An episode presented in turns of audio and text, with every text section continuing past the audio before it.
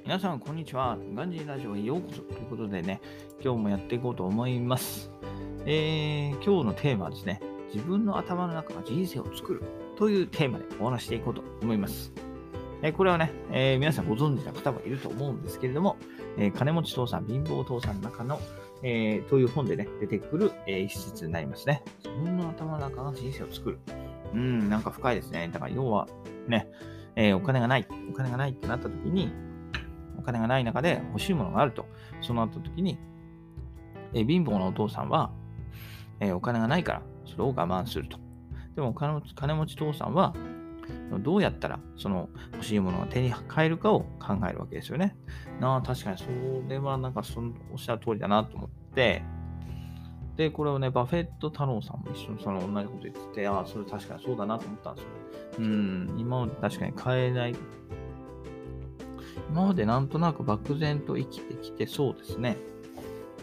その欲しいものがあった時に、じゃあどうするかっていうのは確かになんとなく大人になってから考えてるような気がしました。例えば車欲しいなってなった時にどうすれば買えるかっていうのを考えて、ね、例えばちょっと普段の生活を見直して節約をするとかね。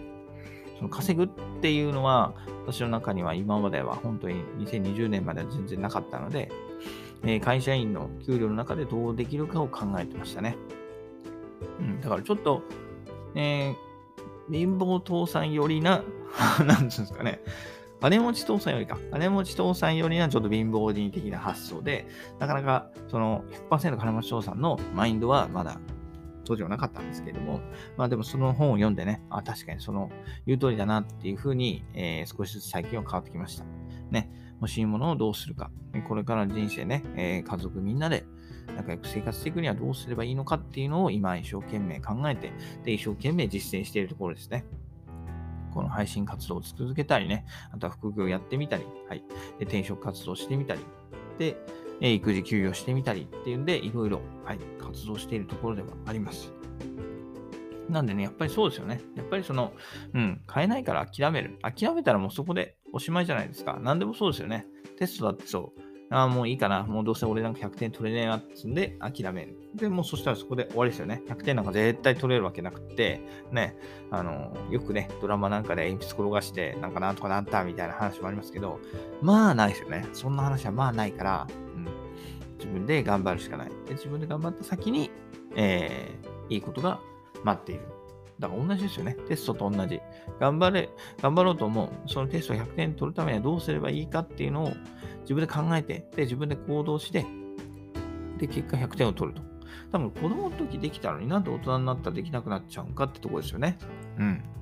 だからそれね、子供の時できたんだから大人の時もやろうよっていうところですよね。大人になってもそれを続けていこう。ただ問題がちょっと大きかったりとかね。ただテスト100点取るとかそういう簡単なことじゃないかもしれないけれども、だから一長一短ではね、もちろんできないことでもね、まだまだ人生ね、これから100年次第だって言われてる中で、私まだ30代だから、まだ半分も生きてないわけですよね。だからそうなった時に、ね、これから100歳まで健康にどうしていくかって私は考えたら、えー私は毎日階段をの、階段を使って上り下りをしてます。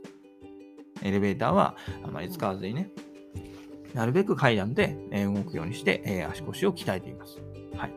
で、ね、お金が足らないってなったら、お金をもっと欲しいってなれば、ね、えー副業するしってところで、はい。で、時間がないってなれば、育児休業を取っても積極的にね、えー時間を作って、えー今やっているところであります。ということで、皆さんもね、えー頑張ってますか？頑張ってますか？って言い方はあれですけど、自分の頭の中が人生を作るんですよ。だから自分のね、まずはマインドから変えて、えー行動していけばね、えー将来きっと明るい未来が待っていると思いますので、一緒に頑張っていきましょう。ということで今日はね、えー自分の頭の中が人生を作るというテーマでお話してみました。それではまた明日。バイバーイ。Have a nice day.